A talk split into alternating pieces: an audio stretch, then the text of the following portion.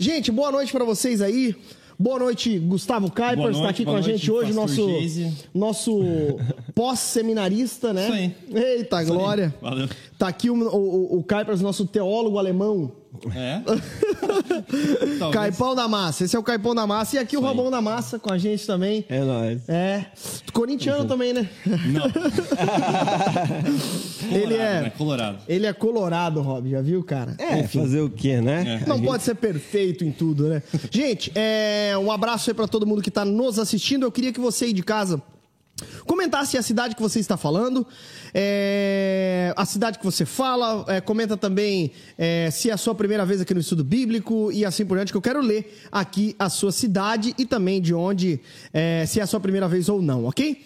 É, eu já vi aqui que o Renato é lá do Recife, o Renato que é, marcou eu, é, me marcou aí em alguma, em alguma publicação, né, Renato, do pessoal lá em Recife fazendo o, o GP, não é? Que legal, Renatão. Renatão da Massa, bem bacana. É, aqui, ó, o Samuel de Borba de Araranguá, Santa Catarina, sul do estado. Eu sou do sul do estado, cara. Eu sou bem aí pertinho aí, Samuel. Eu sou de Sara, cara. Eu nasci em Sara aí no sul do estado. Então, Vão comentando aí que ao longo do programa eu vou citando a sua cidade. E um outro ponto, gente, é.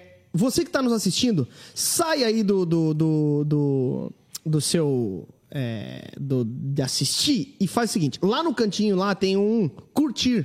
Você dá um curtir ali para que os algoritmos da internet levem para ainda mais longe esse conteúdo que eu tenho certeza que vai edificar demais a sua, a minha vida e todos nós. Eliana Barbosa disse: São Paulo e é a minha primeira vez. Seja bem-vinda, Bem-vinda, Eliana. Amém? Estamos também aqui uma moça, Gustavo, chamada Elaine. Não sei Pois se sabe é. quem é. Gostei da foto. Gostou da perfil. foto do perfil? A esposa do, do Gustavo esposa. Kuipers. Que legal. Bem-vinda. Elaine. E também tem alguém aqui que tem o sobrenome. Tem alguém com o sobrenome do, do Braga e tem alguém com o sobrenome do Kuipers. Alice. Será que são as mães? Exato. Será que são as mamães? Só minha mãe não assiste. Mãe, pô, sacanagem. Deusa Fátima Viotti Braga, a mamãe. Essa é a mamãe. Olha, de Mafra, Kuipers. Aham. Que legal, cara. Que legal. Muito A mãe bom. em Canoinhas. Ó, o Vitor ali é. Tudo da, do é Oeste, ó, pessoal Não, do Oeste. que, que oeste, Não é rapaz? oeste? É Planalto Norte. Planalto Norte, é verdade. O Vitor ali é do meu seminário, que mandou ali também, ó. Vitor, abraço pro Kuipers. Vitor FLT, Faculdade Luterana. Olha aí que legal, cara. Galera bacana demais. É, tem também o pessoal de São Paulo, a DSP, Onda Dura Curitiba, que o Rob esteve pregando no final de semana. Foi bom lá, Rob? Foi top, cara. Muito quê? bom. Dois cultos lá deles? Os dois cultos. Que Culto massa. das Legal. 10 das 19 horas. Uma igreja muito acolhedora. Desde sexta-feira, quando eu postei que eu iria pra lá, recebi várias mensagens do pessoal. Estamos esperando, vai Que ser legal. muito legal. Cara, foi muito bom mesmo.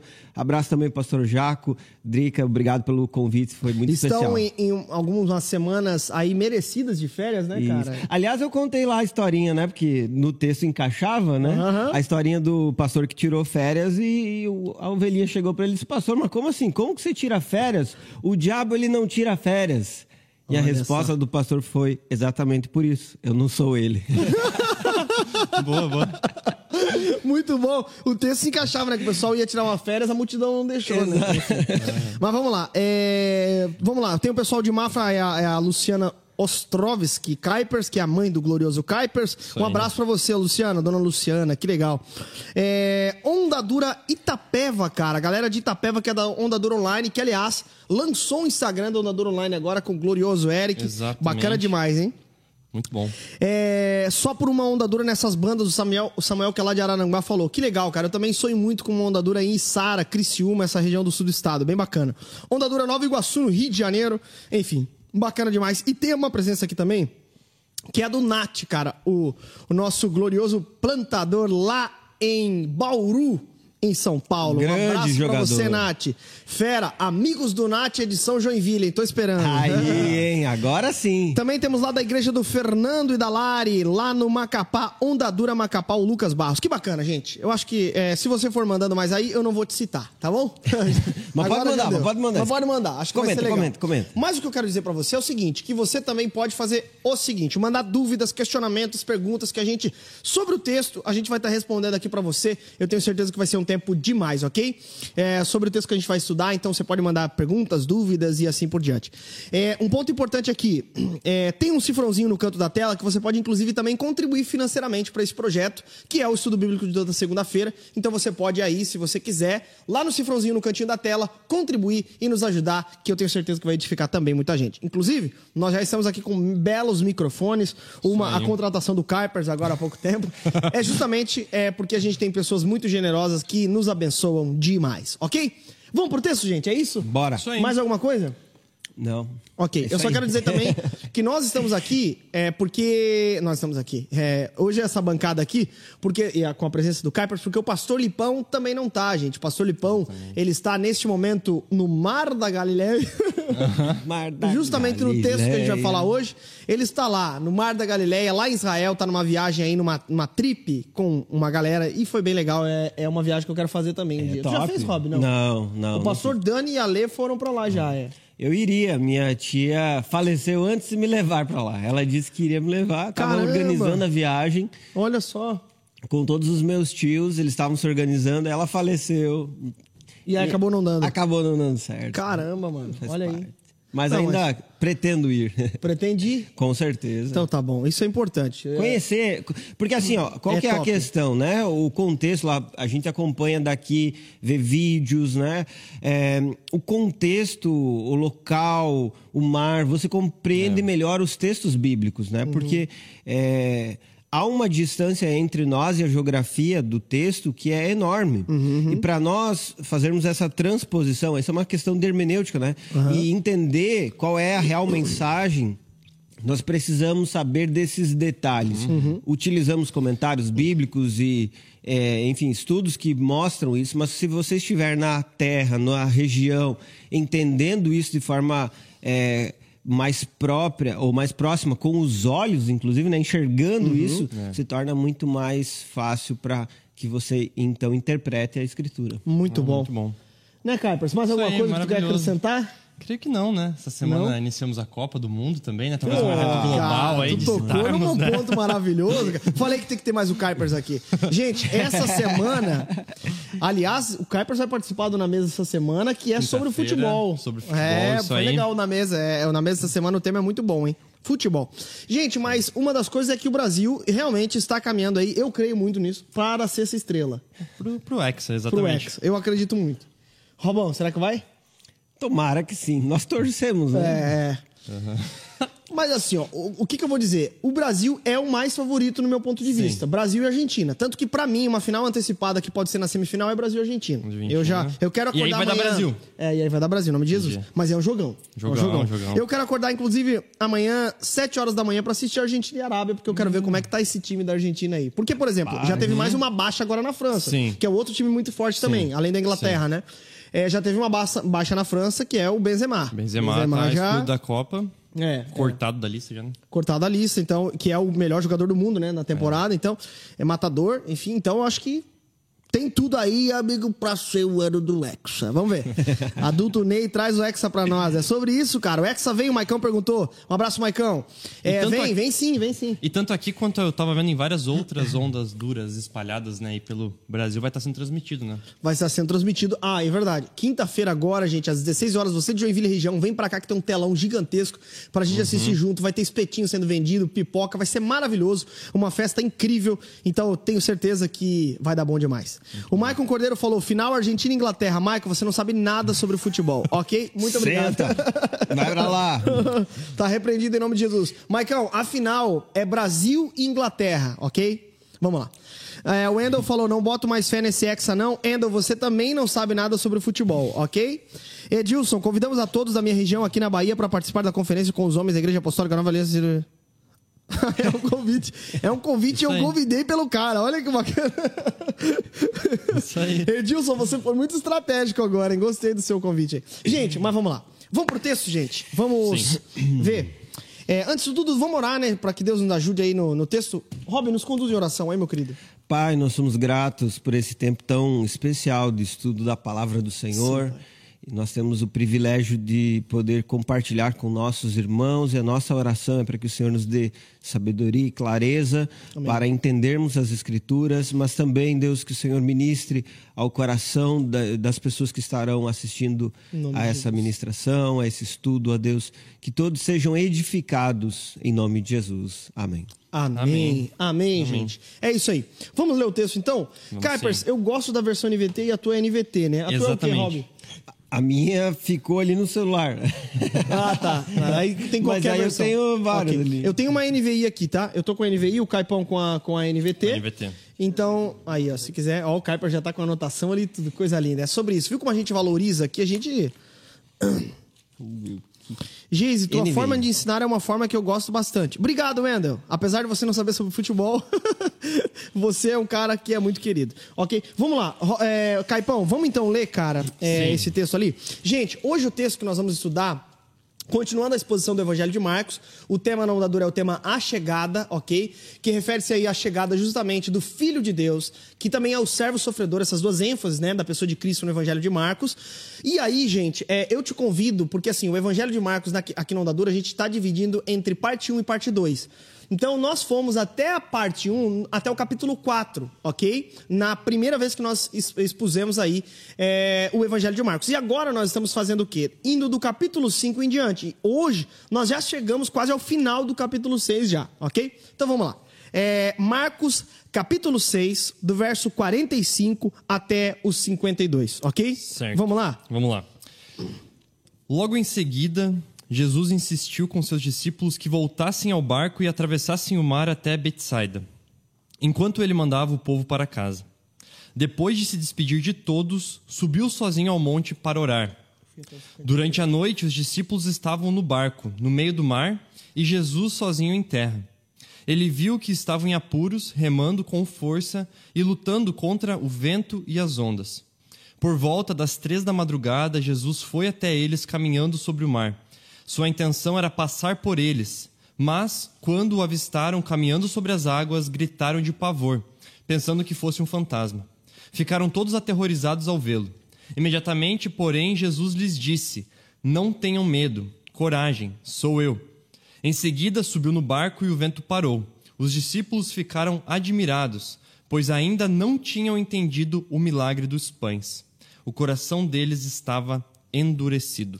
Muito bom, muito bom, gente. Então, esse é o momento que Jesus está vindo, né? Vamos só lembrar aqui de algumas coisas. Aqui, três coisas são importantes para nós, ok? Primeiro, estado físico dos discípulos, geografia, ok?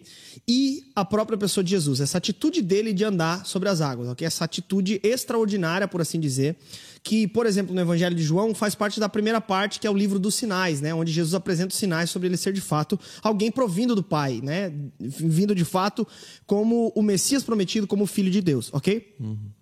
É, ele vem de um momento onde então se tratando do físico dos discípulos, né? No momento onde eles tinham voltado da missão de dois em dois, que Jesus tinha mandado eles anunciar o evangelho. Eles empolgados, né, Rob, contando os sinais Sim. e maravilhas que tinham acontecido. E aí, então, quando eles chegam para descansar, o que acontece, Rob? Que foi o texto da semana passada. O que acontece? Quando eles chegam para descansar, a multidão corre atrás de Jesus. Aliás, é um detalhe bem importante do texto. Eles buscavam ouvir o Senhor e possivelmente até essa multidão tinha sido alcançada pelos discípulos. Uhum. Eles chegaram até o mestre com essa multidão atrás deles, porque eles tinham pregado o evangelho, feito sinais, curado enfermos, expulsado demônios, uhum. enfim. Essa multidão veio sedenta atrás de Jesus uhum. e Jesus então tem compaixão da multidão e começa a ensinar a eles de uma forma bem extensa, uhum. até o ponto que os discípulos puxaram Jesus, ei, mestre, a hora tá tarde, tá tarde. o local é uhum. é deserto, nós não temos comida suficiente, manda esse povo embora porque é hora da gente comer, né? É hora uhum. da gente, enfim, descansar. Uhum. Eles estavam cansados de uma missão e mais um dia longo servindo as pessoas e ministrando a elas. Uhum. E naquela hora Jesus mandou seus discípulos darem de comer as pessoas, né? E eles disseram, mas como que nós vamos alimentar? Mesmo que a gente tivesse dinheiro suficiente, que é muito para alimentar toda essa multidão, uhum. nós não teríamos onde comprar alimento para tantas pessoas. Uhum. E Jesus perguntou: O que vocês têm em mãos? E eles procuraram lá e encontraram um rapaz que tinha cinco pães e dois peixes. Uhum. E o Senhor tomou então os cinco pães, dois peixes, abençoou e multiplicou. A multidão foi satisfeita. É isso uhum. que o texto fala: cinco mil homens. Uhum, muito bom. Aí acontece o seguinte: os discípulos eles dão essa proposta a Jesus e os, é, é, Jesus está chegando no final do dia, as, as pessoas se alimentam, ficaram saciadas, sobram os cestos de pães. Uhum. E o que acontece? Jesus dá uma ordem que parece ser meio estranha para os discípulos. Ele diz assim: e... Opa, engasguei. Gente, tem mais água aí, Carpers? Tem. Gente, vocês vão indo na frente. Por quê? Obrigado, Carpers. Vocês vão indo na frente porque eu já vou despedir a multidão aqui e depois a gente se encontra. Uhum. É uma ordem, que é o que tudo indica, que é o texto que nós estamos lendo hoje, né? O uhum. que, que ele disse? Primeira coisa, ele pediu para que os discípulos fossem adiante. Então, assim, Jesus fala assim: olha, eu vou despedindo aqui a multidão e depois a gente se encontra lá. Aí o que acontece? O fato, qual que é o texto aqui? A explicação do texto. Jesus pede para eles ir e Jesus fica. Jesus despede a multidão e sobe o monte e conversa com o Pai. Lá do monte, ele vê os discípulos passando por quê? Por apuros. Uhum. E aí então ele anda sobre as águas e vai até eles. Eles se assustam com Jesus. Jesus se apresenta, entra no barco e as águas se acalmam. E aí depois eles falam que eles estavam ainda desconfiados porque o coração estava duro. Isso é o que está acontecendo aqui. É esse momento pós é, missão dos discípulos, pós férias frustradas desses uhum. discípulos, é, descanso frustrado, né? E agora Jesus pede, vão na frente porque eu despedi. Agora, esse relato, gente, parece que é um relato simples ou algo nesse sentido, mas traz lições em cada linha desse texto. Exatamente. Porque, de fato, nós percebemos, por exemplo, que só um primeiro ponto, você já contribui mais. Mas, por exemplo, existe um porquê Jesus ter mandado eles para frente. E aqui eu apresento duas razões pelo qual Jesus mandou eles por primeiro. Porque parece uma coisa meio estranha. Ué, por que, Jesus já não entrou uhum. no barco, sei lá? Por que, que Jesus então não chamou eles para orar? Jesus, né? Mas tem dois motivos. Primeiro, essa multidão, como tinha visto Jesus multiplicar pães e peixes, possivelmente, como essa multidão possivelmente tinha uma expectativa messiânica um tanto quanto diferente, né? Que era a expectativa dos judeus mesmo, de que era o quê? O rei que viria em favor deles de maneira meramente política. Eles estavam esperando um Messias que dominasse o Império Romano, que livrasse o povo judeu e toda essa dominação na Palestina durante todos longos anos que eles passaram. Então eles estavam esperando por esse Messias. Só que acontece, Jesus então multiplica. Esses sinais e maravilhas possivelmente levantaria ali um motim dessa, dessa uma, meio que uma espécie de revolta para falar: Jesus é um rei. Jesus, como sabia que os discípulos ainda estavam no processo de compreensão de quem Jesus era, nós vamos perceber isso ao longo do texto, nós vamos perceber isso até a, declaração de Pedro lá no capítulo 8, que ele ainda não entende quem Jesus é, apesar de ter dito que ele era o Cristo. É, o que, porque os discípulos também tinham esse mesmo pensamento, então eles poderiam até entrar junto nessa, nessa, nessa voz da multidão, aclamando Jesus como rei que, que viria e dominaria na esfera política. Então Jesus, para evitar esse tipo de comportamento dos discípulos, fala para eles irem, ir na frente. Ele falou: Deixa que eu despeça a multidão, vão indo.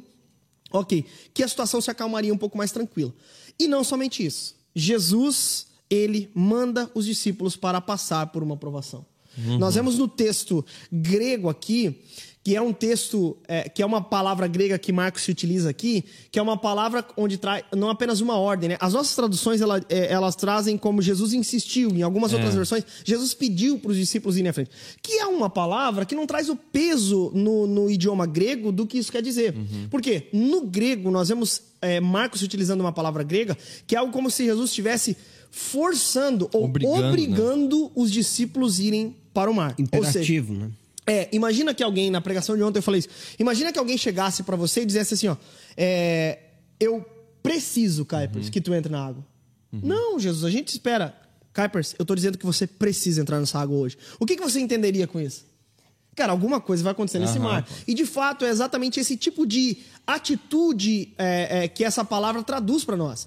Ela traduz que Jesus mandou esses discípulos para as águas. E no final nós vamos fazer uma aplicação com isso, ok? É, dá pra ver que até nisso Jesus foi intencional, né? Não é, intencional. não é uma simples sugestão do tipo, ah, daqui a pouco a gente vai ter que estar lá do outro lado, então já vão indo na frente, que daqui a pouco eu vou. Não, ele foi realmente intencional. Ele esse insistiu, né? Ele obrigou, ele forçou, ele colocou eles nessa situação. Ele tinha um propósito para eles nessa situação, Uhum. né? Então isso é muito, muito legal. E todo o ambiente ele já escancara como há um, um propósito de ministrar o coração dos seus discípulos, porque é um ambiente de deserto e isso é repetido três vezes no texto, né? É algo enfatizado, sendo que em outros textos Marcos ele dizia exatamente qual era a localização geográfica. Ele citava que estava em Betsaida, em Gadara, enfim, citava a cidade, Nazaré. Mas a partir do momento que saiu de Nazaré foi deserto, deserto. Três vezes repetiu deserto, exatamente para falar sobre um ambiente hostil, um ambiente extremamente difícil, que é reconhecido dentro das Escrituras como um local onde acontecem provações. É. E é até interessante que o Warren Wiersbe, comentando esse texto, ele fala que isso, na verdade, nos ensina o discipulado cristão. Eu não fiz essa aplicação ontem, porque eu acho que seria muita aplicação para um, pra um texto só e as pessoas não, não iam com a tese central, né? Que nós vamos entender qual é também, o diamante central desse texto. Mas um ponto importante aqui é que dá para se ter também uma ideia de discipulado cristão. O, o Osborne dá uma pincelada nisso aí também. Que é o quê? Jesus parece que está mandando de fato eles para o deserto e a gente compara. Porque assim, tem dois momentos de tempestades no Evangelho de Marcos: um no capítulo 4 e agora no capítulo 6. Diferença entre os dois: um Jesus está no barco e outra não. E aí parece que Jesus está ensinando a eles que eles deveriam resistir às tentações quando ele não tivesse presente. Então na provação ele está, depois agora ele tá- eles estão prestes a reconhecê-lo como Deus de fato. Então ele ele está cada vez mais deixando os discípulos a, a- se virando, né? Jesus é um ótimo discipulador, Isso né? é claro. É claro porque eh, ele mesmo eh, enviou os discípulos de dois em dois. Então, eh, há uma progressão nesse discipulado, nesse acompanhamento dos discípulos, assim, acompanhando o texto, eh, porção por porção, nós percebemos isso claramente. Aquele momento em que ele estava sempre do lado, que ele sempre carregava os discípulos e, de repente, começa a dar autonomia, começa a liberar, começa a proporcionar um distanciamento e é uma preparação para a sua morte e posterior ressurreição e assunção. E, e- e lembrando que os discípulos vinham de um sucesso, né? Porque eles foram enviados, assim, né? Eles eram, estavam sendo discipulados por Cristo e agora eles, além de serem discipulados, eles foram chamados para a missão junto, né? Vocês agora vão de dois em dois, vão pregar, vão anunciar, vão expulsar demônios, vão ir de cidade em cidade. E eles foram. E isso foi um sucesso a tal ponto que o rei, né? O governador da região, Herodes, ficou sabendo. A gente já viu isso também, porque estava sendo um sucesso, é, um sucesso entre, né? Com, com alguns parentes, mas estava sendo um sucesso aquele propósito deles estarem sendo enviados e do que eles estavam fazendo ministerialmente falando. E aí a gente podia até pensar, né? Ah, então agora, já que está sendo um sucesso, já que está dando certo, eles já estão prontos, já está tudo certo. É. Mas a gente vai perceber nesse texto que ainda há muito o que eles tinham que aprender, desenvolver, amadurecer. Não só nesse texto, como até ali o capítulo 8, um pouco mais adiante também. A gente vai ver que não, eles precisavam ser amadurecidos em muitos pontos, até ao ponto de pensar assim: ah, agora foi ter. Ah, Jesus multiplicou pães e peixes, legal. Então quer dizer que ele é poderoso, ele é grandioso, a gente está nessa mesma. Esse mesmo grupo, nós também somos. Não, Poderia ser uma calma, tentação pra va- eles, Vamos, né? ó, vamos ainda corrigir mais alguns pontos, vamos trabalhar mais alguns pontos antes de vocês se, se empolgarem tanto, né? Vamos, boa. vamos alinhar ainda mais. Perfeito, e é uma tratativa mesmo do Senhor, né? Até porque depois ele não estaria e ele estaria apenas intercedendo também por eles apenas lá de cima, né? É uma, uma espécie de ensino para esses primeiros apóstolos de que eles deveriam seguir firmes e fortes nessa missão, né? É, mas a própria multiplicação dos pães e peixes é um tratamento para os discípulos, porque Jesus mostrou para eles que a obra de Deus ela é feita mesmo quando os nossos recursos são insuficientes. E nessa hora que nós percebemos o poder de Deus para multiplicar e, consequentemente, saciar a multidão. Sempre a, saci- a multidão ela é saciada pelo poder sobrenatural de Deus e não pelos recursos que temos em nossas mãos. Perfeito, perfeito. E aí nós continuamos o texto, né? Então Jesus dá essa ordem ali que parece estranha. Aí eles foram na frente e ao anoitecer o barco estava no meio do mar. Jesus se achava sozinho em terra e ele viu os discípulos o quê? Como é que tá no teu texto aí, Kuipers? É, ele viu que estavam em apuros. Apuros. Essa é a palavra. Apuros. Aqui na minha, é, viu que eles estavam. E agora? Cadê? 46. Com 48. dificuldade. Remando com dificuldade. Porque o vento soprava contra eles.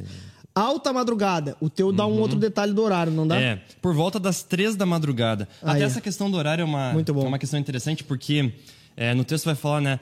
É, original na, na quarta vigília, vigília. né? Quarta vigília. E tem uma curiosidade que, né, lá no, no nosso primeiro encontro de Marcos, no primeiro estudo bíblico, foi falado de que o propósito do evangelho foi escrito para os romanos, né? Uhum. E tem uma curiosidade interessante da divisão de horas, de que a noite para os judeus geralmente era dividida em três vigílias. E para os romanos em quatro vigílias. E quando Marcos escreve que foi na quarta vigília, isso é mais um indício ainda de tentar ser uma linguagem mais próxima da linguagem romana, para as pessoas de Roma terem mais familiaridade com o texto. Né? Muito bom. Fato é que amanhece e os discípulos estão há horas remando e lutando contra as ondas. O Evangelho de João, no capítulo 6, citando esse mesmo evento, ele fala que eles já tinham remado por volta de 5 a 6 no entorno de, no entorno não, não, no entorno, né? aproximadamente 5 a 6 quilômetros. Isso não é o entorno, né? É isso que eu digo. É lá no meio do mar. O vento possivelmente tinha é, empurrado eles da encosta e, e eles tinham possivelmente a intenção de ir costeando a praia até Betsaida e o vento empurra eles para o meio do mar. Empurra eles para o meio do mar. E eles já estão em alta madrugada e remando a 5, 6 quilômetros. Ou seja, vamos lembrar do estado físico dos discípulos? Eles tinham vindo de um calor, pregando há algum tempo no sol escaldante da Palestina, ficado o dia inteiro ouvindo Jesus pregar. Meu irmão, eu sei que você fica agoniadinho na hora da pregação, no ar-condicionado, sentadinho da cadeira. Agora imagina passar o dia inteiro sentado na encosta de uma montanha, debaixo do sol, possivelmente, porque tinha uma galera, mais de 5 mil homens, e aquela época só contava homens, ou seja, tinha muita, muito mais gente. Então, eles estavam mortos, cansados. Imagine dividir pão e entregar para 5 mil pessoas. Tem, tem mais isso, cara. Tem mais um Depois detalhe que eu tinha esquecido. É, depois de carregar mais cinco sacos de pão. Gente, tava terrível. E agora os caras estão remando a 5, 6 quilômetros num vento ao contrário, gente. Vocês imaginam, esses caras estão desesperados. E aí, além disso, né? E só um detalhe importante aqui sobre a geografia. Por que, que eu citei a geografia antes? né? O estado, então, dos discípulos era cansados. Geografia. É uma região, gente, muito diferente, né? Por quê?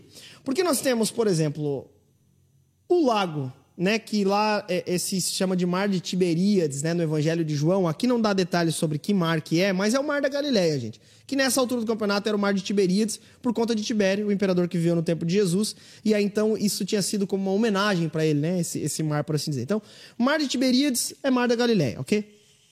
Esse mar fica praticamente a 200 metros abaixo do nível do mar.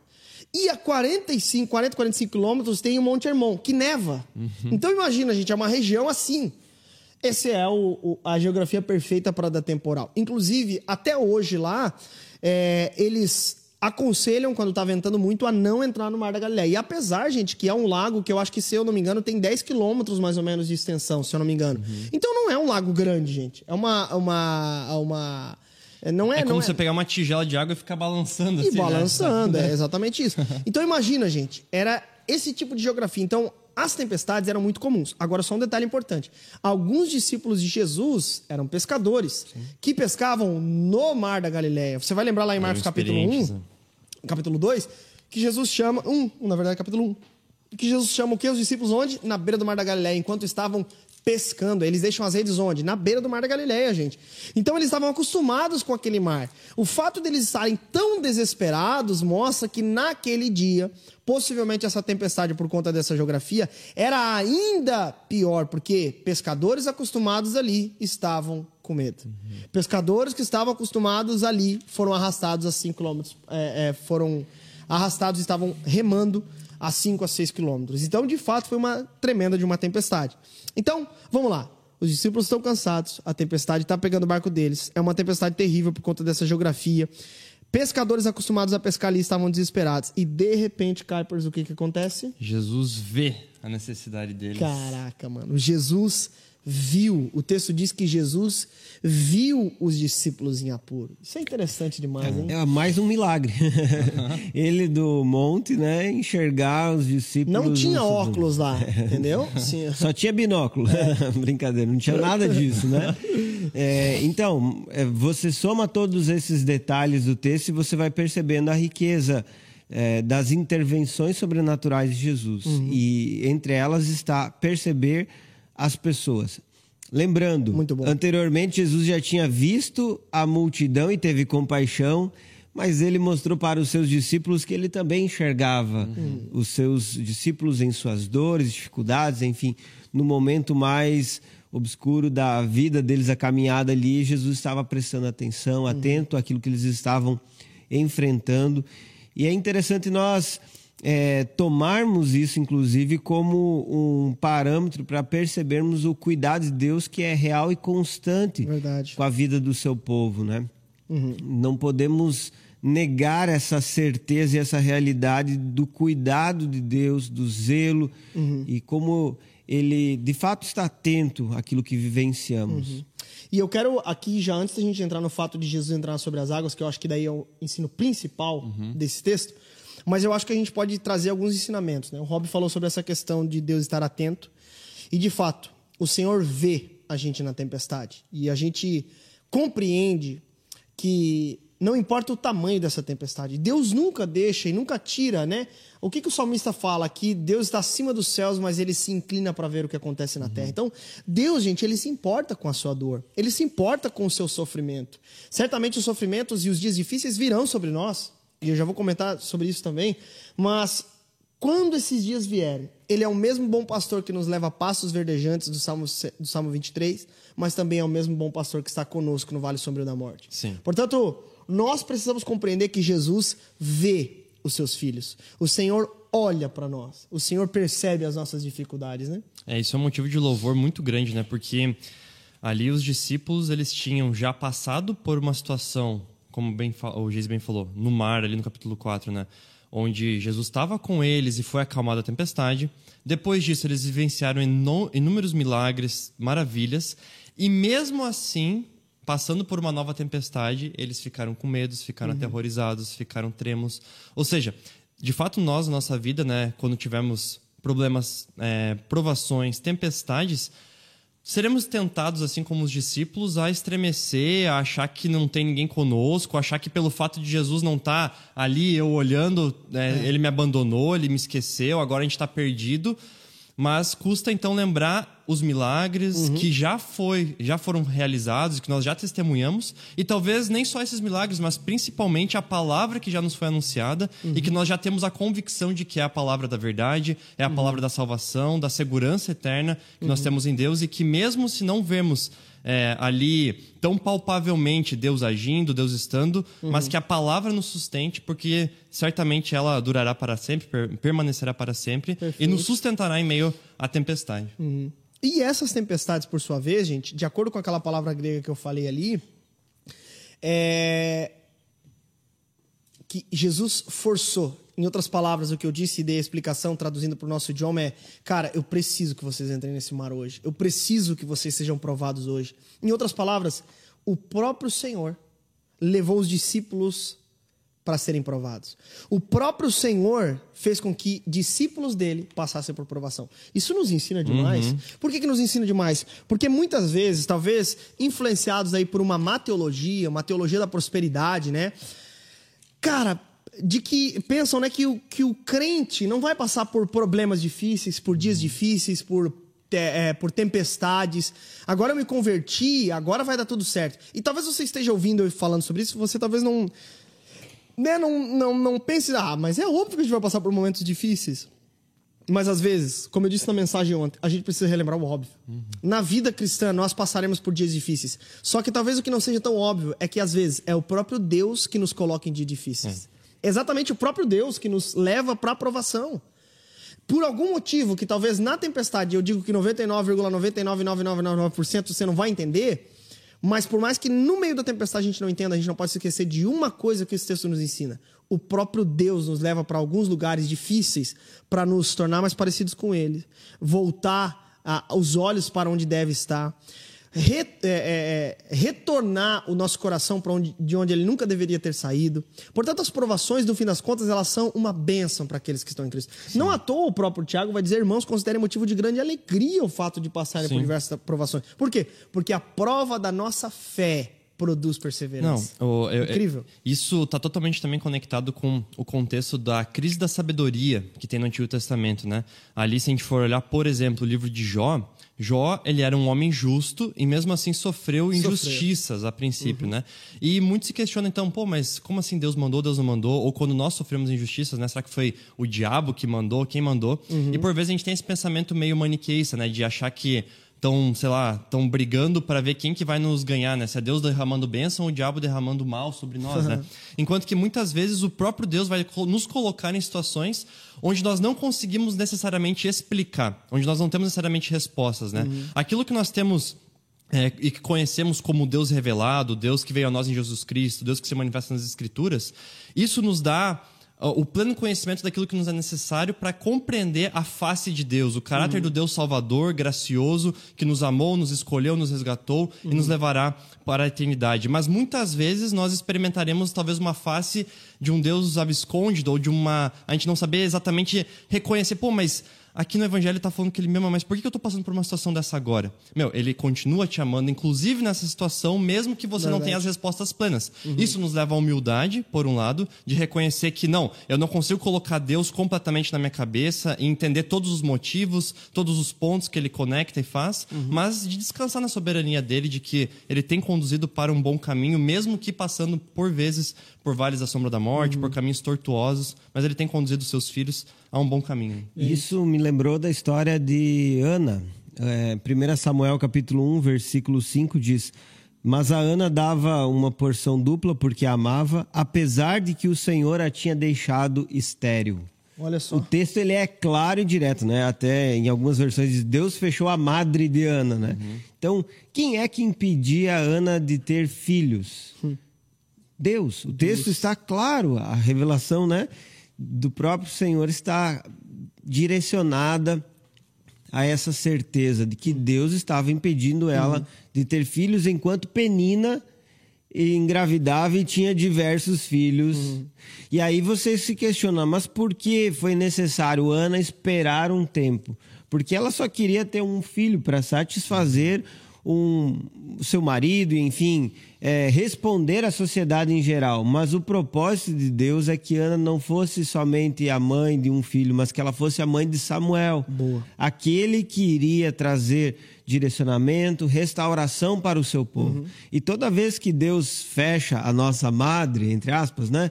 Toda vez que Deus ele nos coloca numa tempestade, ele está trabalhando algo maior do que nós podemos enxergar. Perfeito. E de fato, no meio da aprovação é muito difícil a gente compreender isso. né?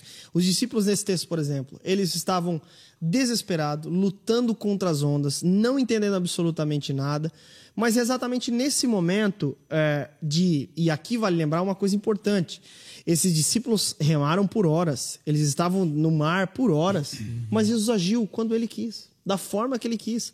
E é muito interessante aqui porque as provações, elas sempre nos ensinam. Elas sempre têm algo a acrescentar. Porque assim, por mais que a gente não entenda, por mais que a gente não tá vendo nada, Deus tá vendo e Deus tá fazendo alguma coisa. Gente, todas as provações ocasionadas por Deus na nossa vida, não tô falando sobre atos pecaminosos quando você colhe consequências disso.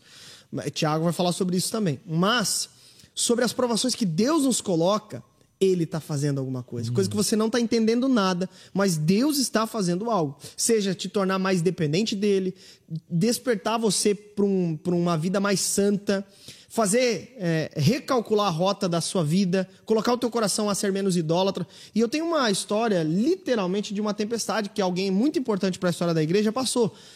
É, tinha um dia que o erudito John Wesley é, sentiu-se impelido por Deus, na linguagem dele, a pregar na Nova Inglaterra, que é os Estados Unidos. Né? Então ele pensou em ir para a Geórgia como missionário para pregar aos índios. No meio do oceano, ele enfrenta uma tempestade. enfrenta uma tempestade e esse barco dele, então, ele é, começa a se balançar com as ondas, a sofrerem e assim por diante. Ele está num, num momento de extremo desespero. Mas ele olha assim um pouco distante no barco e ele vê alguns irmãos morávios, ou irmãos moravianos, que são cristãos reformados da República Tcheca, e ele olha para eles e até pergunta por um dos anciãos lá: Gente, mas é, é, é, as suas mulheres e as suas crianças não têm medo dessa tempestade? Aí o, o ancião olha para eles assim: Senhor Wesley, o nosso povo não tem medo de morrer. Por quê? Porque para eles morrer era lucro, era, perto, era estar perto de Jesus, senhor Wesley. Ok, diante daquilo, o John Wesley vai para Geórgia. Depois de um tempo ele volta e aí ele solta a célebre frase, né? Eu fui para Geórgia para ganhar os índios, mas quem tinha me convertido? Quem me convertera? Ou seja, no meio de uma tempestade, um dos maiores avivalistas de todos os tempos, que foi John Wesley, né? Ganhou boa parte da Inglaterra para Jesus com seu cavalinho, uhum. né? É muito importante para a teologia pentecostal hoje, né? É, reformada também, né? Para teologia de uma forma geral. Mas esse homem, no meio de uma tempestade, percebeu que apesar da sua erudição, ele já fazia parte do, do, do, dos mais eruditos de Oxford, né? Nesse momento ele percebe que ele precisava se converter. Nesse momento ele precisava e se tocou, né? Nessa, nessa tempestade que no fim das contas ele precisava conhecer Jesus. Então as tempestades, elas fazem parte quando Deus nos manda para as tempestades, elas fazem parte justamente daquilo que Deus quer fazer em nós. Então tenho... nós não devemos desprezar é. as tempestades, né? Os é, dias difíceis. E eu tenho certeza que muitos é, podem testemunhar disso, né? De que após momentos de tempestade tiveram uma fé fortalecida. Aí que tá, né? Durante a tempestade talvez foi um caos, né? é, e não conseguiu enxergar essa ação. Mas após passar a tempestade, após um período e tendo vindo com isso também um amadurecimento, você consegue olhar para o passado e perceber como Deus trabalhou, como Deus forjou, né? É nesse contexto que aparece, como eu citei Jó, né? Uma das frases que eu acho um dos versículos mais belos da, de toda a Bíblia, é. Que Jó, após a sua tempestade, após a tempestade que ele passou, ele pôde declarar que antes ele conhecia a Deus apenas de ouvir falar, uhum. mas após aquela situação, ele pôde conhecer a Deus como ele realmente é. Né? E um Isso... detalhe, Kuipers, e um detalhe. Isso é no capítulo 42, verso 5. Ele só recebe tudo em dobro no verso 10. Uhum, ele exatamente. só recebe tudo em dobro depois. Entende? Então, qual é a grande lição do livro de Jó, né? Que Jó passou por um sofrimento e que fez com que ele conhecesse verdadeiramente a Deus. E eu acho que isso se aplica bem aqui também, esse Perfeito. nosso contexto. Né? Maravilhoso.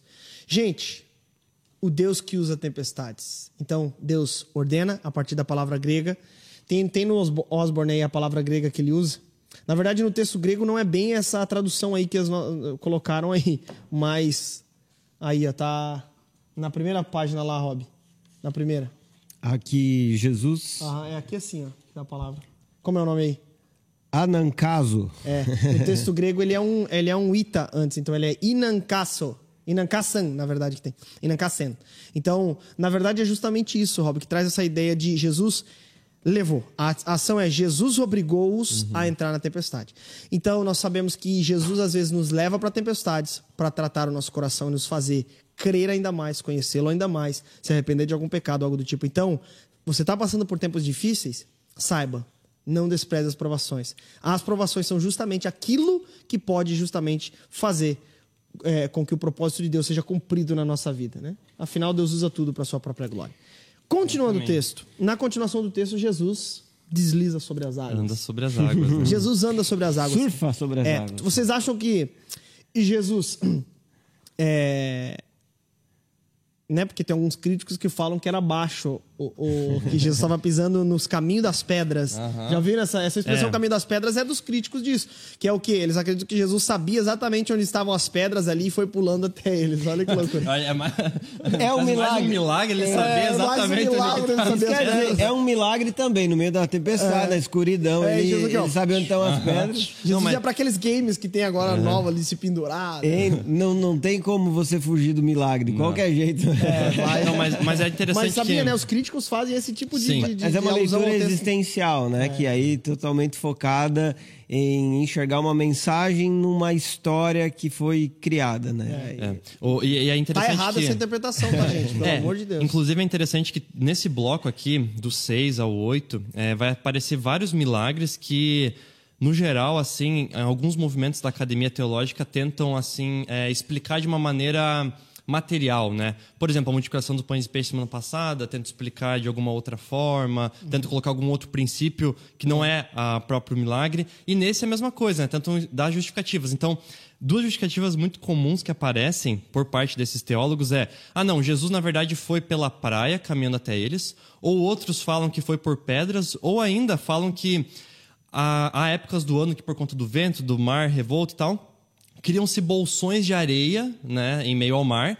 e ali Jesus estaria então andando. Só que um detalhe interessante para contrapor esses pontos é que os discípulos, como a gente falou, eles eram pescadores experientes, né? Boa parte deles eram pescadores experientes do mar da Galileia. Uhum. E se realmente houvessem esses bolsões e comumente pescadores passassem por ali e tal, eles não teriam se assustado como eles se assustaram quando viram Jesus. É então, aquela situação era totalmente atípica para o que eles estavam vendo. Se fosse algo comum, é, que corriqueiro, que as pessoas realmente andavam em bolsões, passavam por pedras, eles não teriam tão assustados e tão é. chocados com aquela cena quanto eles ficaram. Uhum. Porque pensa, eles são experientes, eles já estariam vendo aquilo normalmente, aquilo não os chocaria. Mas agora não. Acontece um evento que os choca completamente, choca pescadores experientes, e eu acho que isso mostra uma prova ainda mais de que, né, né, compactuando assim com, com um milagre. Né? É verdade, é verdade.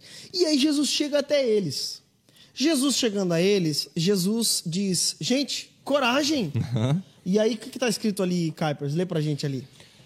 Uh, imediatamente, porém, Jesus lhes disse: Não tenham medo, coragem sou eu. Coragem sou eu. E aí, nas nossas traduções na língua portuguesa, elas invertem a ordem do grego original que, tá, que diz ego imi, que é, na verdade, ego, eu sou. Então, assim, ó, ser estar, né? O imi.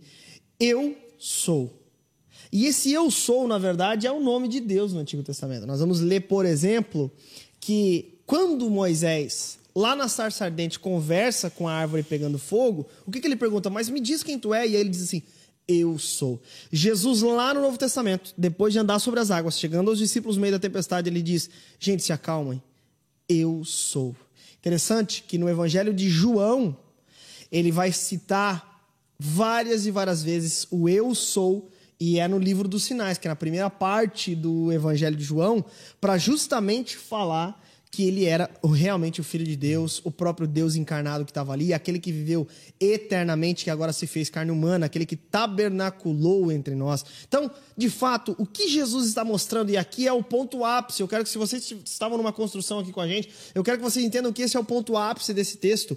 Eu sou, eu sou o próprio Deus. Não à toa, o resultado não é que Jesus diz para as águas se acalmarem.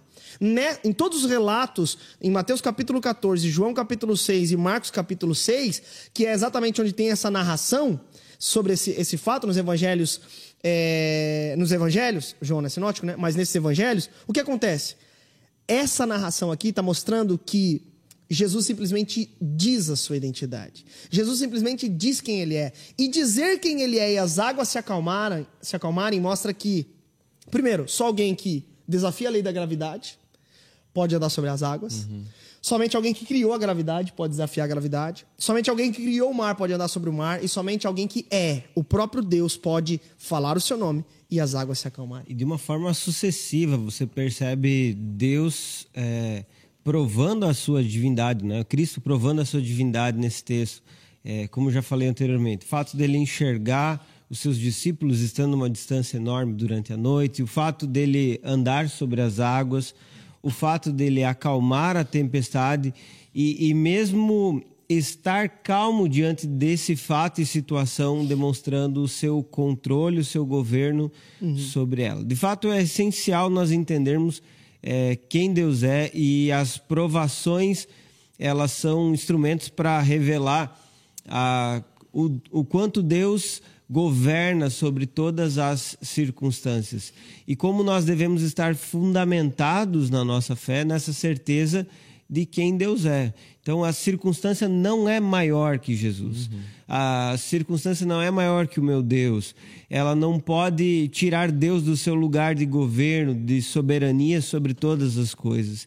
E isso deve trazer uma tranquilidade para o povo de Deus, a tal ponto que é, entendamos que se Deus quiser, Ele acalma a tempestade, ou se Deus quiser, ele nos leva para a glória na tempestade. Mas tudo serve ao propósito que ele tem naquela situação. Oh, e- Perfeito. E, eu acho ah, é maravilhoso perceber também, é, com essa questão da divindade de Jesus sendo mostrada aqui, que é um texto que mostra o milagre, a maravilha acontecendo, a ação poderosa acontecendo, não por algo que Jesus fez, mas por aquilo que ele é.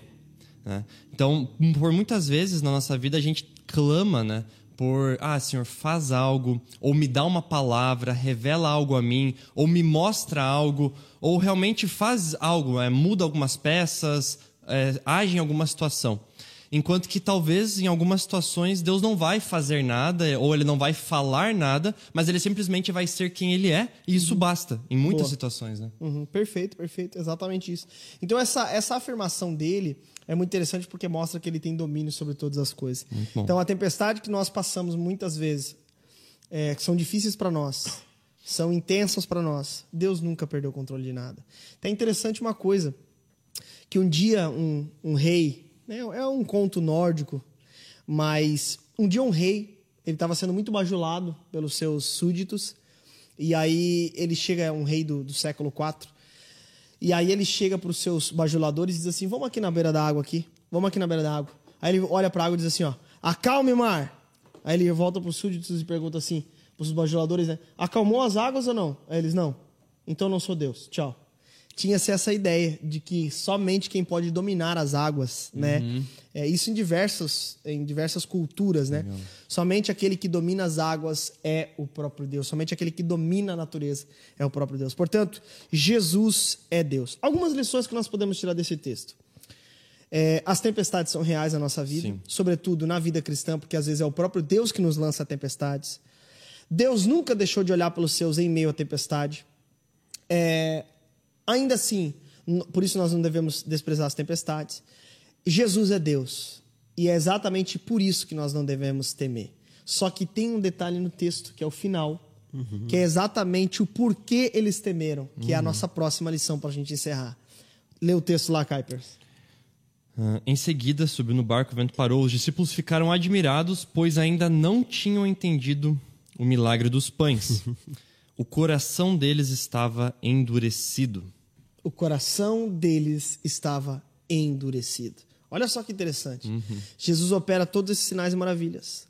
Chega para eles no meio da água, afirma quem ele é. Agora interessante, né? Porque é nesse momento que os discípulos não conseguem compreender a tempestade, nem mesmo pós-tempestade. As águas se acalmaram, mas o coração deles ainda estava duro. Eu, eu fico imaginando que Jesus pode ter mandado eles adiante, porque eles estavam lá com beiço, né? Como se diz popularmente.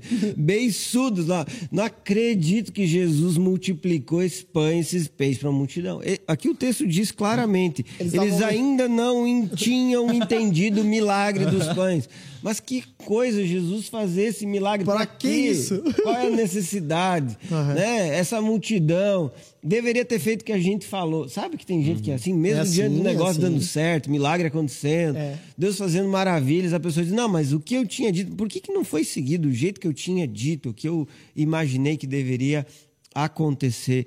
E sabe que isso mostra a dureza do coração, que é não aceitar como Deus age, não aceitar como Deus trabalha, não aceitar que Deus é Deus e não eu.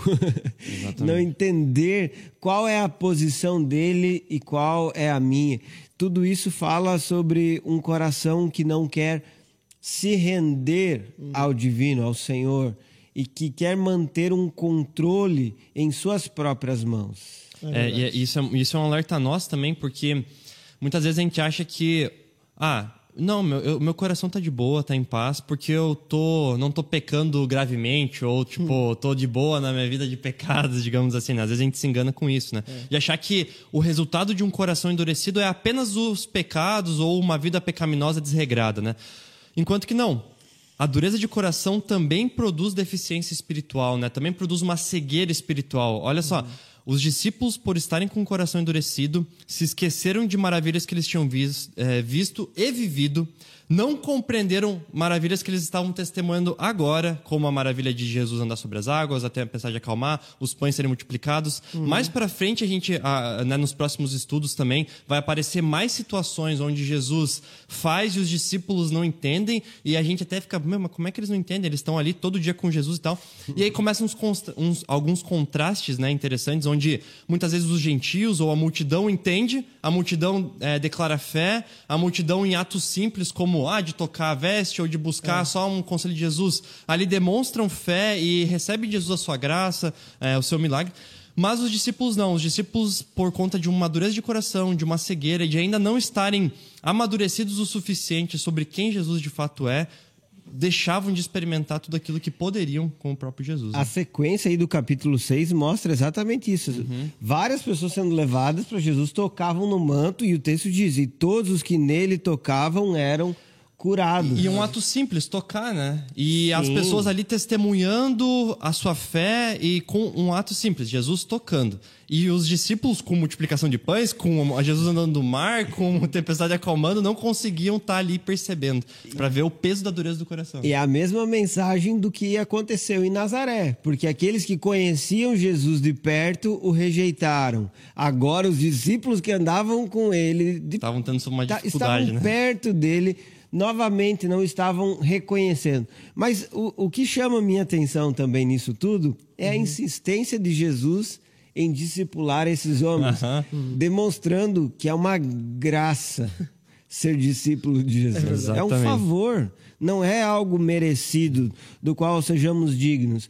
Por vezes nós, discípulos de Jesus, endurecemos o nosso coração. É. E ele continua acalmando tempestades, multiplicando pães e peixes para nos quebrantar. É, é verdade. Não, isso nos dava muito ao louvor, né? Eu lembro de quantas vezes na minha vida mesmo eu tive momentos de madureza de coração ou de um afastamento do Senhor e depois ele te resgatava de alguma situação e você ficava, meu, Deus realmente é maravilhoso é e não não e, e, por que ele investe? Por que, que ele sustenta? Por que, que, ele continua? por que, que ele continua, né? Oh, gente, é maravilhoso, até, maravilhoso. Até essa questão do, do, do da, dos dias maus e do nosso coração duro em diante disso, às vezes de fato você pensa que é essa coisa de fazer, cometer pecados graves, né?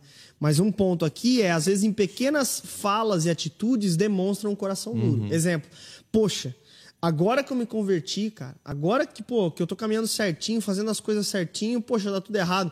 É aquela famosa, aquela clássica, né? Pô, o cara insiste em fazer tudo certinho, só toma nas pernas. Uhum. Esse tipo de coisa mostra que você não tá entendendo muito bem o que, que é ser de Deus? O que é ser do Senhor, né? Uhum. Então, acho que o nosso pedido diante das provações é pedir: Deus, me faça entender o que o Senhor está fazendo e não o que o Senhor não está fazendo. E um outro ponto, mesmo se eu não entender, Senhor, me faça confiar dia após dia de que o Senhor não perdeu o controle. Afinal, o Senhor é um Deus que usa tempestades. É isso é. mesmo. E, e, até um propósito né, que nós podemos enxergar de forma clara no texto, porque sempre que acontecem milagres, nós temos que entender qual é a mensagem do Evangelho sobre é, o Senhor que está sendo transmitido aqui. Porque, é, uhum. mais uma vez, o milagre ele não vai ser replicado. Talvez uhum. você esteja em alto mar e comece a orar, orar, e enfim, é, a tempestade permanece. É. Né? Até mesmo cristãos podem morrer em meio a uma tempestade. É Isso aqui não é uma fórmula mágica para se livrar de tempestades. Não. É para falar sobre a revelação do Filho de Deus como o Senhor aos discípulos. Uhum. E que nesse momento do discipulado eles precisavam enxergar o seu Deus acalmando a tempestade. Perfeito. E é essa mensagem que nós temos que carregar sempre, que Deus ele é poderoso para realizar atos extraordinários, sobrenaturais em quaisquer áreas das nossas vidas uhum. e devemos confiar inteiramente nessa verdade. Sim. Perfeito. E ah. Pessoal, só uma coisa. Pode mandar perguntas aqui no chat se você tem dúvidas, perguntas, questionamentos sobre esse texto. Pode mandar aí alguma contribuição, pode mandar aí que daqui a pouco eu já leio tudo, tá bom? Muito bom. Não, eu ia falar, né? E como que a gente pode, às vezes, descobrir que estamos com o coração endurecido, né? É, porque ali os discípulos. É, veio essa, essa frase, né? O coração deles estava endurecido. Essa conclusão veio após eles terem tido esse contato com Jesus, né?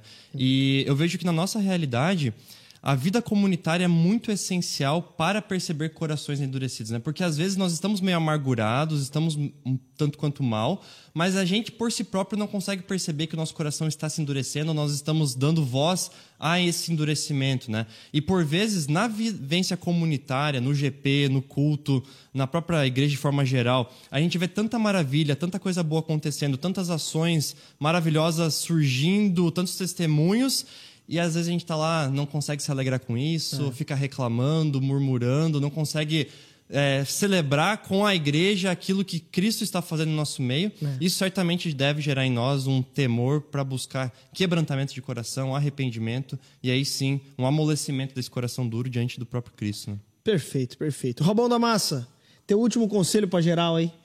O último conselho é acredite em Jesus, ele é poderoso para transformar as tempestades. Tu acha, mano? Com certeza. Aliás, uma das Caipão. coisas também, né, só para é, acrescentar aqui, né, é algo interessante que às vezes a gente quer é, tomar para nós esse poder de acalmar algumas tempestades é, e nós devemos lembrar quem é poderoso para fazer milagres é somente o Senhor. E eu vejo isso na minha vida familiar, por exemplo, como pai, por momentos, é, por, em várias, vários momentos, eu já tentei tomar para mim algumas situações dizendo agora eu vou fazer o milagre e vou resolver o problema aqui.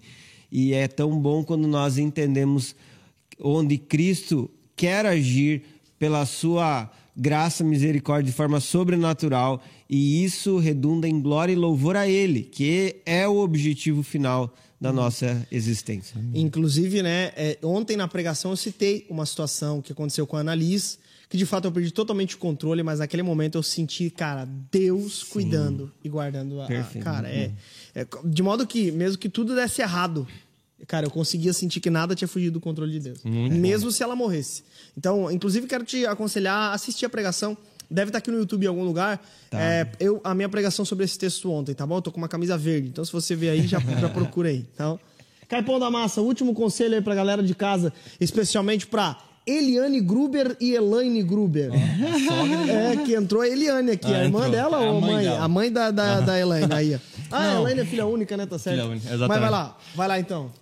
Bom, eu creio que para mim o que fica bem claro desse texto e que deve ser carregado e é o meu conselho é que nós creiamos em quem Deus é uhum. e não somente naquilo que ele pode fazer por nós ou naquilo que ele faz por nós, né? É. E que nós busquemos Boa. o amar, o adorar, louvar o seu nome por quem ele é. Perfeito. E não pelos milagres, pelos benefícios que podemos ter a partir dele que ele pode realizar em nosso favor, né? Mas simplesmente pelo fato de que ele é Deus, que ele é soberano, que ele é todo-poderoso, misericordioso, etc, né? Por Muito quem bom. ele é, já é o suficiente hum. para nos carregar. Muito bom. Uma frase que eu diria que é a tese desse texto é: Jesus é Deus e por isso nós não devemos nos amedrontar diante dos dias maus corroborando com isso com que o Kuiper com, com que o Kuiper falou agora, mesmo se tem dias maus, mesmo se o problema está, a, a, a, né, mesmo se ele não responde como a gente quer, no tempo que a gente quer, ele continua sendo Deus. Esse é o ponto. Amém? Amém. Gente, eu quero ler só alguns comentários aqui das pessoas aqui para para a gente terminar, beleza? Vamos lá. Realmente, tem coisas que não dá para explicar, porque não vão além do natural, além de qualquer explicação humana ou raciocínio, diz o Wendel. Demaxwell pergunta: discutir nossa ação correta diante das tempestades em terra firme é uma coisa, difícil é confiar no meio do mar. Como estar preparado para essas situações, tempestades no dia a dia? Como estar preparado? E aí, gente, como estar preparado diante disso? Demaxon é meu, meu querido do GP. Ah, é, é do GP, o Demaxon da massa. Grande, grande. Um abraço, meu querido. Então ele te responde depois, Demaxon. é, brincadeira. Quinta-feira. Quinta-feira no GP, se tu vir, ó. É, não, ele vem. Eu tenho, eu tenho uma, uma resposta para isso. Como é que se prepara para uma coisa dessa? Bom, é, de fato, a gente não tem como prever ou se preparar para o dia mal mas tem como a gente, no dia mal, compreender que Deus não fugiu do controle. Mas tendo uma vida cristã, gente. Vivendo uma vida com o Senhor. Por quê? Porque é somente no Senhor que nós, no Senhor que nós encontramos uma paz que excede o entendimento. Uhum. Então é somente no Senhor que nós encontramos uma paz em meio ao caos. É somente no Senhor que, mesmo diante das maiores perseguições, os discípulos e o mesmo apóstolo Paulo, preso depois de tudo que passou, pode dizer: gente, tudo que eu passei cooperou para que a guarda do palácio conhecesse o Senhor e os cristãos fossem mais encorajados. Isso só consegue quem tem uma vida na consciência de que a todo tempo estamos diante da face do Senhor. Corandel. Perfeito. Guarandil, é isso aí. E outra Amém? coisa, né? Amém. Alimentando constantemente a nossa fé, porque Reze. Reze muito Pai Nosso. Brincadeira. Reze muito Ave Maria, gente. Brincadeira. Não, mas o dia a dia na igreja, sendo alimentado, discipulado, grupo pequeno, participando dos cultos, Sim, sim. Vai, vai te dando a capacidade de compreender melhor a fé e até mesmo ter subsídios para reconhecer Deus trabalhando em circunstâncias adversas. Ou até mesmo, né, outra questão também, que além da vida comunitária, a, a vida devocional diária, né? Oração, leitura das escrituras, jejum. É. Essas disciplinas, chamadas disciplinas espirituais, né? Que, que trazem edificação da sua fé, elas são essenciais. Aquele momento que você para, que você medita. É, porque isso vai te solidificando na fé, te dando uma Perfeito. base para você suportar mais e mais E- provações. E, estando Boa. constantemente quebrantado, né, na presença do Senhor, porque o problema aqui foi a dureza do coração, né? Boa. Então não que você vai estar preparado de maneira triunfalista para vencer o dia da, tenta, da, da provação, da tempestade, mas certamente se você estiver com o coração quebrantado e humilde diante do Senhor, sabendo, tendo a consciência diária, inclusive no dia da graça, de que você é totalmente dependente dele, as coisas podem ter uma É. No dia bom, né? No dia bom, exatamente. o dia. Porque, assim, ó, Inclusive no dia a gente bom. precisa lembrar do dia bom e do dia mal do Senhor, porque no dia bom você vai ser grato. Uhum. Na tempestade você vai ser grato. Na tempestade você vai estar confiando no Senhor. É isso aí. Amém. Eu lembro que depois dessa situação com a Annalise, eu cheguei em casa e eu agradeci a Deus pelo que tinha acontecido. Cara, isso é uma atitude que Deus gerou em mim. Não veio de mim. No meio da, Uhum. tenta- na- da tempestade, cara, Deus sustenta. É algo sobrenatural que Deus faz, gente. Que Deus faz. Amém? Um ato É, da graça e, de Deus. e- assim, né? é, gente- é, às vezes, quando a gente vai em sepultamentos, é, acompanha pessoas enlotadas ou em situações de crise, é a- a- impressionante perceber como é que aquela pessoa estava, às vezes, né, uma vida tranquila e tal, ou às vezes parecia tão frágil, etc. Uhum. Mas naquele momento, uma pessoa de fé está sendo sustentada e parece incrivelmente forte, né? Uhum. Porque Cristo nela está realmente fazendo, operando uma obra ali de a sustentar, a, a, a conduzir naquele momento de maneira sobrenatural, né? Eu lembro de, de, de ver pessoas próximas e tal, é, assim, que a princípio são pessoas né, tranquilas, normais, e que se acontecesse uma tragédia iriam se desesperar, mas que diante da tragédia, por terem a firme confiança no Senhor, Uhum. você olha e você fica impressionado, assim, com a força, com a convicção de enfrentar aquele momento. Essa mas é situação, essa situação do analista, por exemplo, eu, eu, eu sempre dizia que se eu visse alguém passar isso com algum filho, eu ficaria, cara, meu, eu não sei o que eu faria. E de fato, eu também não sei o que eu faria, mas o Senhor me sustentou, foi algo sobrenatural mesmo. Então, gente, a gente precisa entender que ali a palavra grega diz que os discípulos foram lançados a tempestades. Então, os próprios Senhor às vezes nos lança para esse tempo difícil. Mas o próprio Senhor via eles remando, no texto de João, por exemplo, 5, 6 quilômetros. Jesus viu os discípulos. Jesus hoje está à destra de Deus Pai, intercedendo pelos seus.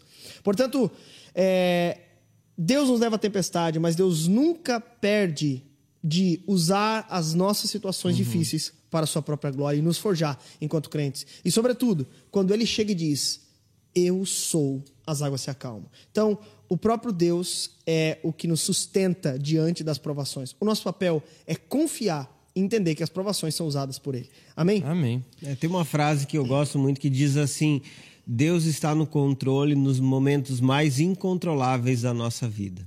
Isso aí. É isso. Que é crê isso. nisso. Perfeito. Então, vamos lá. É, deixa eu ler mais alguns comentários aqui. Janaína Neves disse: é, muito bom. Muitas vezes queremos provas e contraprovas de que é Deus. Né? Às vezes a gente pede isso mesmo no meio da, da luta. Luana Rodrigues disse: Não mato, não roubo, não prostituo. O farisaísmo grita dentro de nós. Nós, acha- nós achamos num nível acima por não exercer esses pecados, esquecendo, esquecendo o quanto pecamos em outras coisas. Exatamente.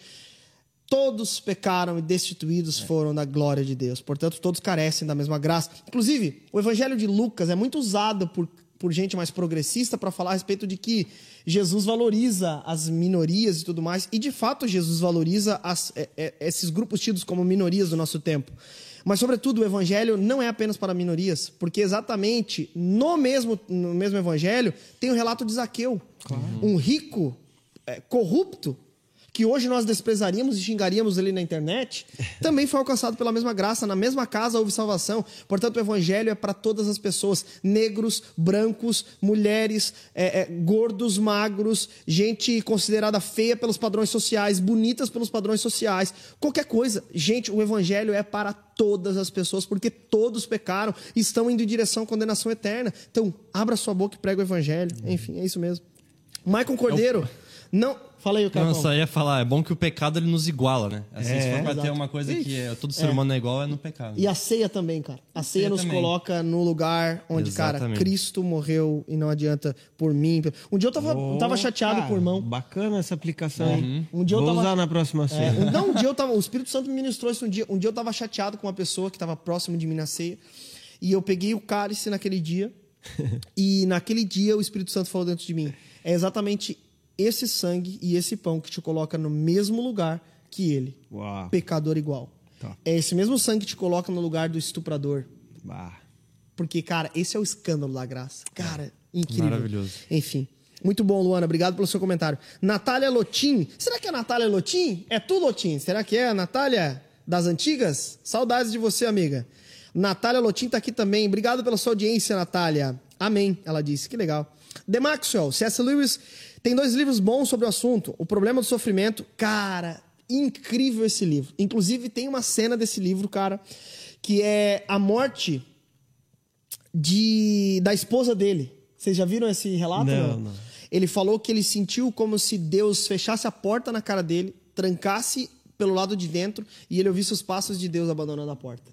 C.S. Lewis ele é muito artista, né? Ele é muito Sim, poético sim. e ele fala, ele des- descreve exatamente dessa maneira o abandono que ele sentiu em meio à dor. Com a morte da esposa. Ah. Cara, enfim. Então, cara, o problema do sofrimento. Você que está passando por um tempo de sofrimento, indico muito o problema do sofrimento. A anatomia de uma dor. Cara, e agora eu tô confuso aqui. Se é problema do sofrimento ou anatomia da dor. É verdade, cara. É, enfim, enfim. The Max sabe aqui, ó, tudo ele- do C.S. Lewis. Ele, Ele, citou, inclusive, aqui, ó. Eu não tinha lido isso aqui, ó. O primeiro discorre em terra firme e o segundo. Isso, é anatomia de uma dor, então. Isso, que ele Ah, cita na. Olha que citou aqui. Não tinha lido aqui essa última parte, ó. Manja tudo Tempestade na ocasião da morte de sua esposa. Exatamente isso, Legal. Maxwell. Falou ali, ó. Muito bom. Natália Lotin também continuou os comentários. ó. Ele é ontem, hoje e sempre Deus. Exatamente isso. Le- Leonardo Schmidt, um abraço, Santa Maria. Bas, Galdério, né, meu? Demaxo também falou amém. Demaxo fala bastante aqui, que legal. Aí, ó, Deus abençoe pra vocês. A Cléo Santana disse amém. A, a Natália perguntou, Geise, é, é, vamos lá, vamos lá, Qual deixa eu ver aqui. vocês estão estudando Que texto nós estamos estudando? Tava Responderam buscando louvores e acabei chegando aqui.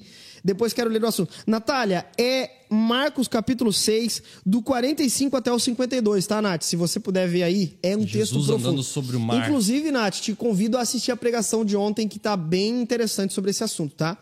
É, ok, depois quero ler porque o assunto me cativou. Que bom, Nath, aparece aí. é, depois tem mais pessoal conversando aqui. Marcos 645, Fábio Serafim, só ninja na mesa. Obrigado por Aê! servir a igreja de Jesus. Fabão da Massa, um abraço pro Rio, parceiro. Abraço, Fábio. O Fábio tem um defeito só. Hã? Ele é flamenguista. É, rapaz. Mas, de resto, um grande irmão e colega na fé. Um abraço pra galera do Rio de Janeiro, amamos demais. Pastor Fábio, homem de Deus, estão muito bem servidos aí. logo, logo o pastor Fábio estará com sua aula do college é disponível. Qual que hein? é a aula que o, que o Fábio vai dar? O Fábio vai dar Jesus amado. Agora um- qual- não, não, é- Qual que é a tua aula, Fábio? Manda, Manda aí pra gente meu aí. Deus. Agora, um Muito bom. segunda-feira, nesse horário, eu já não lembro mais nada, cara. Só, É, né? Só lembro o caminho de casa. O caminho de casa, é verdade. Aí, ó. Então, é, depois o, o, o, o Fabão pode dizer pra nós aí também lá no Instagram, nos marcar qual é a tua aula. Bruno Soares, valeu, meus amigos, muito bom. É os guri, é os guri. A Cal também tá aqui, olha só, minha esposa maravilhosa. Tá na hora, Nath. amor. Que- É, né? No, no WhatsApp ela já tem que, ó, vem pra casa logo. Te amo, meu amor.